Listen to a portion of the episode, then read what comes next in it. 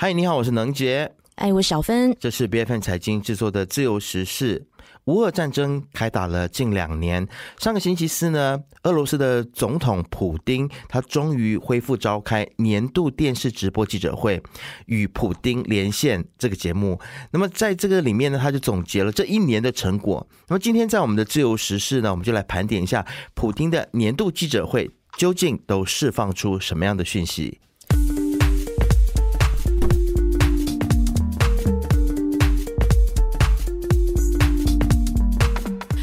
从二零零一年以来呢，除了少数的例外哦，普丁呢几乎每一年都会举办这样子的连线直播记者会。那今年呢，他更是接地气的设计了现场问答环节哦，就是让全国各地的观众直接 call in 到节目来访问他，似乎想要打造强人总统的一个亲民形象哦。那现场的互动呢，也貌似好像没有刻意过滤过一样哦。从电视墙上出现的“什么时候现实生活才能像电视上播放一样的美好”，就可以看得出来。那另一个出现的小插曲呢，就是有一个大学生，他以 AI 生成的这个普丁分身来访问普丁，完全复制了他的样貌还有声音哦。那普丁就在记者会上说，这个分身是他的第一个分身，似乎就是为了回应说啊，很多媒体说他因为健康的问题。在一些公开的场合呢，其实都是普丁的替身这样的一个传闻哦。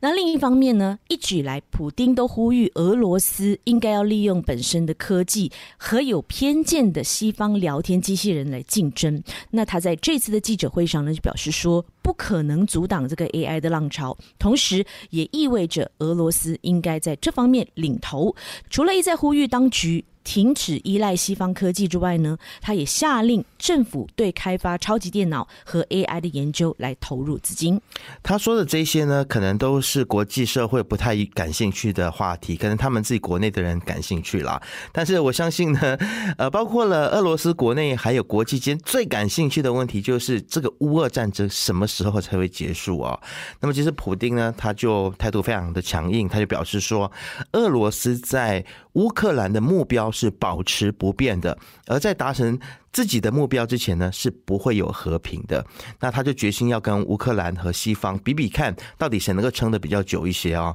这也是自俄罗斯在二零二二年二月份入侵乌克兰以来，他一直不断重申的观点。那么这些目标，他其实说的就是。乌克兰的中立地位，还有去纳粹化和去军事化，那普丁就认为说，乌克兰政府其实是受到了所谓的激进民主主义和新纳粹团体的影响，还说乌克兰得到军事援助都是免费的，而这些援助呢，一定都会有用完的一天。看起来他很像蛮有信心的啊。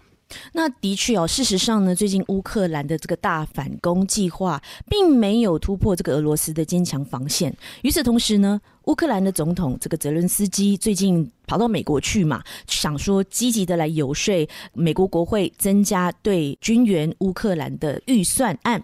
结果呢就遭到了这个共和党主导的众议院阻挡了下来。但在欧洲呢，他也不是那么的幸运哦，匈牙利的总理奥班又阻挡了欧盟对乌克兰五百亿欧元的这个援助款，似乎就坐实了这个西方盟国现在正在进入一个乌克兰疲劳。的这个状态哦，那乌克兰政府的这个预算赤字呢，也正在急剧的扩大。虽然如此，普丁还是认为说，基辅目前还是会得到他会得到的一些帮助。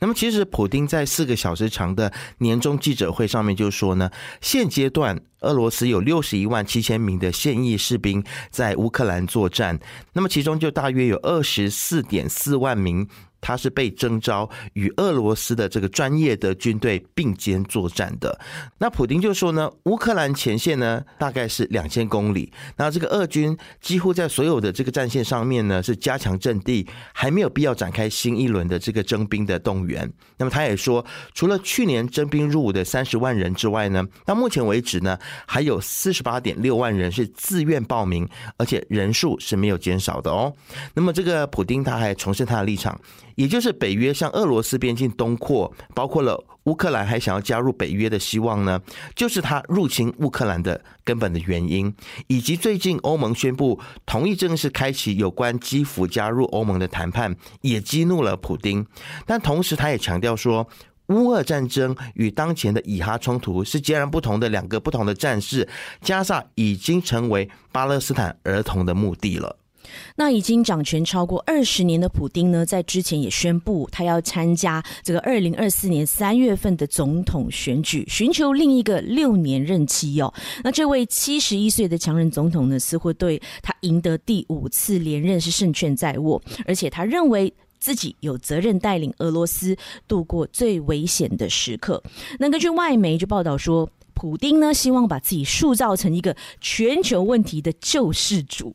如果把他担任总理的时间也计算在内的话呢，其实普丁已经掌权超过二十四年了。如果明年他又当选的话呢，他会继续连任到二零三零年呐，这是毋庸置疑的。因为根据俄罗斯新闻社引述两位亲克林姆林宫的这个资深国会议员就说，普丁不会代表。团结俄罗斯党来参选，而是会以独立参选人的方式来角逐明年大选。对普京来说，这场选举就好像例行公事一样啊，随便参加，随便赢啦。为什么这么说呢？因为他现在手揽国家官方媒体的支持，在俄罗斯是没有主流的反对声音的，所以说连任也是他胜券在握的一件事。那么，另外我们也看到呢，俄国的联邦中选会就宣布说，预定在明年三月十五号到十七号举行的这个俄罗斯总统大选呢，被俄国所吞并的这个顿内茨克以及这个乌克兰东南部四个地区的居民呢，将会首次的也参加这次总统大选的投票哦。俄国的独立民调机构呢，这个叫做列瓦达中心的机构就表示说，现在大约有八成的民众。都对普丁的表现是表示肯定的。那么，为什么说俄罗斯的选举也只是一个象征性的动作呢？明年总共有五个主要的政党能够登记参选这个俄罗斯的总统的选举，但这些政党全部都是亲克里姆林宫，并且是支持俄国侵略乌克兰的。那意思就是说，其实他们只是出来象征性的陪跑而已啦。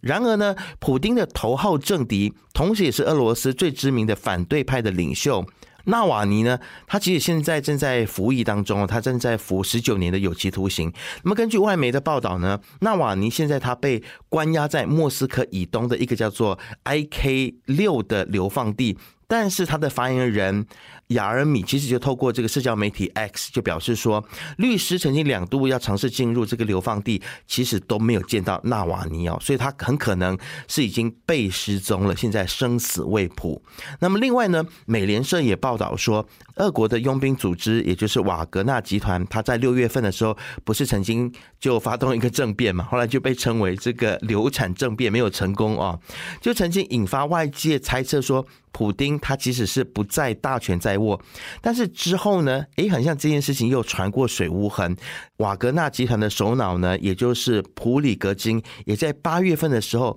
秘密的坠机身亡了。所以呢，我们就看到说，普丁他现在依然是大权在握的。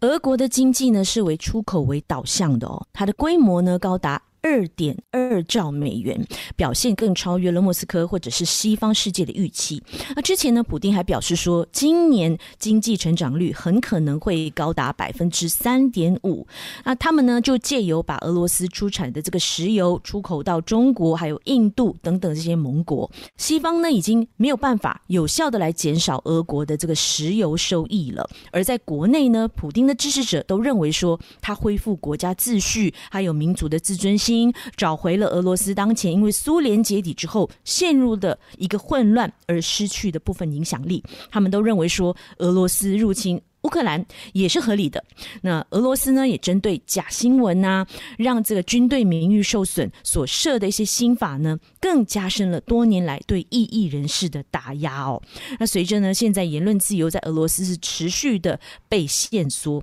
批评乌俄战争的人呢，都会被判处多年的刑期，或被迫流亡海外。也就是说，普丁把整个政权都握得牢牢的。那么，针对欧盟一直以来呢，加大对俄罗斯还有对于个别人士的这个制裁的力道呢，希望借此来切断莫斯科发动战争的资金还有物资来源啊，但似乎都没有成功。即使背后我们看到了最大的助力，应该就是中国还有印度嘛。那普丁呢，其实就在这次的这个直播当中，他搬出了很多的数据哦，包括了这个他说俄罗斯二零二三年 GDP 成长是来到百分之三点五，加工业呢预计成长百分之七点五，失业率呢是比较低的，是在百分之三。那么年底的通货膨胀可能是达到百分之七点五到百分之八之间。还说呢，俄罗斯的这个金融体系是维持稳定，国家的债务下降，那所有的走势很像都是在在的显现说，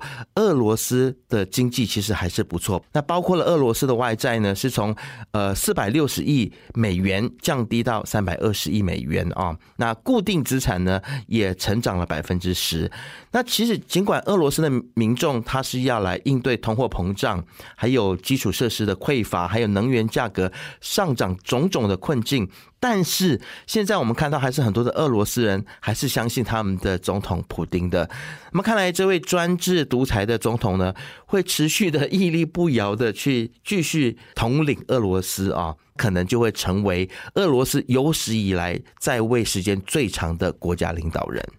那自从这个以哈战争开打以来呀，乌克兰和俄罗斯的战争呢，就逐渐被主流媒体忽略了。在美国内部呢，也有激烈的讨论，是不是要继续的来军援这个乌克兰？肯定也是现在美国总统大选非常热的一个课题之一哦。但是如果民主国家停止对乌克兰的援助，那对这个独裁者还有这个对侵略者来说呢，是一大的鼓舞。就告诉大家说，有野心侵略别人的国家，只要你够坚持。你坚持的够久，那你的侵略计划呢，终究会有成果的。因为民主阵营不会持续的团结捍卫自由，这是不是美国为首的这个民主阵营想要看到的结果呢？非常值得我们深思哦。欢迎你把你的其他的想法传送给我们，来跟我们交流。自由时事是 B F N 财经制作的节目，你可以在财经的网站 C A I j n 的 M Y B F N 的网站，以及手机应用程式，以及到各大播客平台，都可以听到我们的节目。